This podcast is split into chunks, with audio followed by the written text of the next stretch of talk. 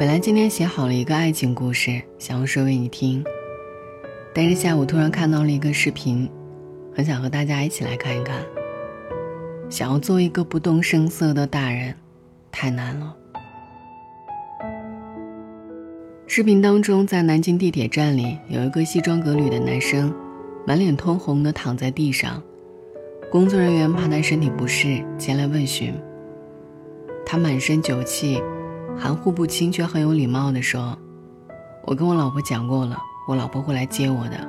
对不起，打扰你们了。”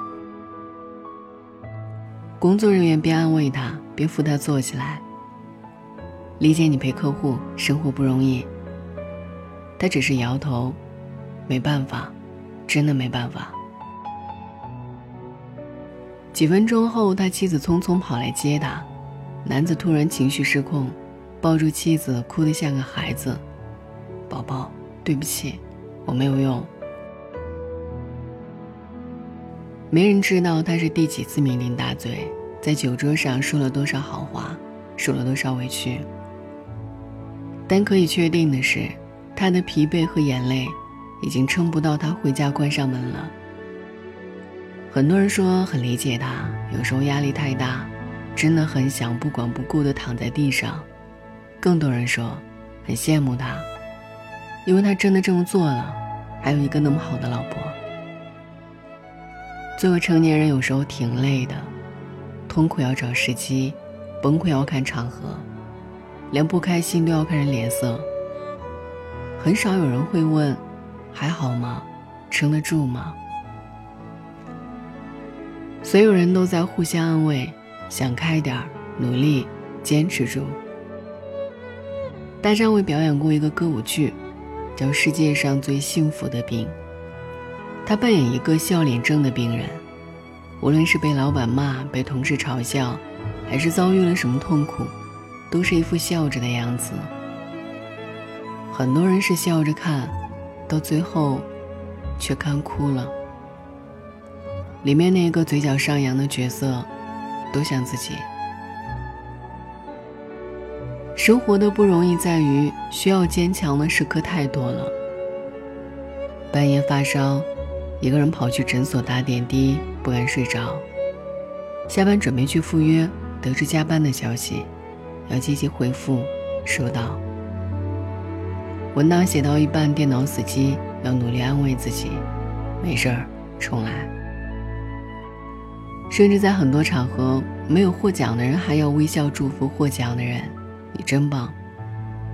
金马影影帝吴镇宇五次与金像奖失之交臂，最后直接不去了。为什么？因为他在现场装不出来开心。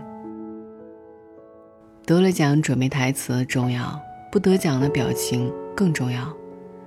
明明是自己的期望落空，很失望，很难过，为什么还要笑？人不能总是对自己那么残忍。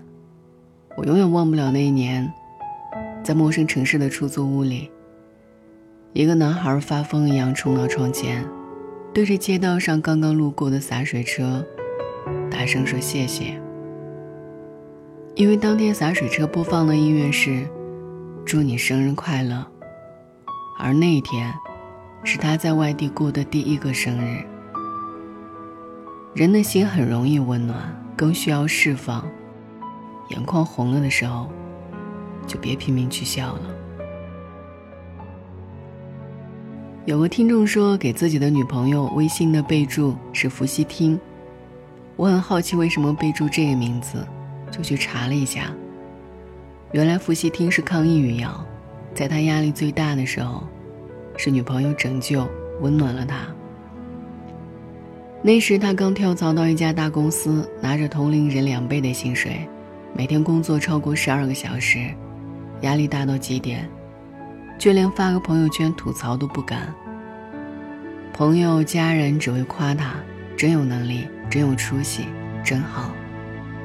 只有那个女孩会毫不留情地骂他：“你不想活了吗？这是在虐待你自己。”你有没有这种感觉？长大以后，会骂你、管你的人越来越少了。很少有人会问你怎么总是外卖？怎么又熬夜？怎么不开心？大家都小心翼翼地守着界限，不掺和别人的生活。唯独碰见有个人像小时候妈妈一样催你：“快吃药，穿秋裤，别熬夜了，不许吃泡面。”你立刻会在他身上找到家的感觉。你可以在他面前想哭就哭，想笑就笑，想崩溃就崩溃。就像地铁站里的醉酒男生，可以像个孩子，躺在地上等着被老婆接回家，哪怕挨骂。他真的很幸运。有一次去公园散步，看到一个西装革履的男生，他冲着手机吼了几句。然后气急败坏地挂掉。接着，他突然抬起手，把手机使劲地扔进了路边的花坛里。没过几秒，他就钻进树丛里去找手机了。我和朋友对视一笑，心领神会。成年人啊，到了崩溃边缘，也能在零点零一秒里考虑到发泄的成本。手机摔在花坛的土壤上。总比摔在水泥地上要保险得多，但我仍希望，哪怕是这样，你也应该真实一次，把所有的压力和难过都重重的扔到一个地方，哭一场。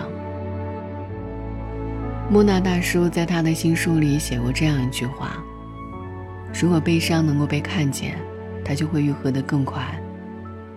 你爱的人绝对不希望你因为坚强。”别出内伤。一个人的完美，恰恰在于他敢于呈现他的不完美。不快乐的时候，就别总是笑了。哪怕不能哭得好看，为自己，你也应该任性一次。